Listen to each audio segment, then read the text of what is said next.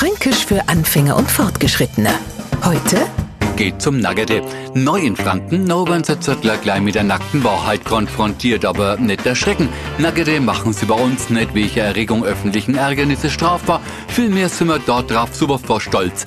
Weil Naggete sind rohe Bratwürst, die nix mehr O haben, also keine Hüllen mehr haben. Halt ganz einfach Nuggets sind und die mischt man sie mit ein wenig Gewürz und Zwiebeln, streicht sie auf eine Scheiben Brot und schon sind wir uns wieder alle einig. Als fränkische Naggete macht man das, was man in ganz Deutschland unter Hagebeder, Met oder Geheckbrot kennt. Fränkisch für Anfänger und Fortgeschrittene.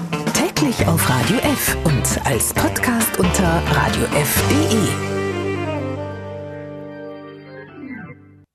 Die heutige Episode wurde präsentiert von Obst Kraus. Ihr wünscht euch leckeres, frisches Obst an eurem Arbeitsplatz? Obst Kraus liefert in Nürnberg, Fürth und Erlangen. Obst-Kraus.de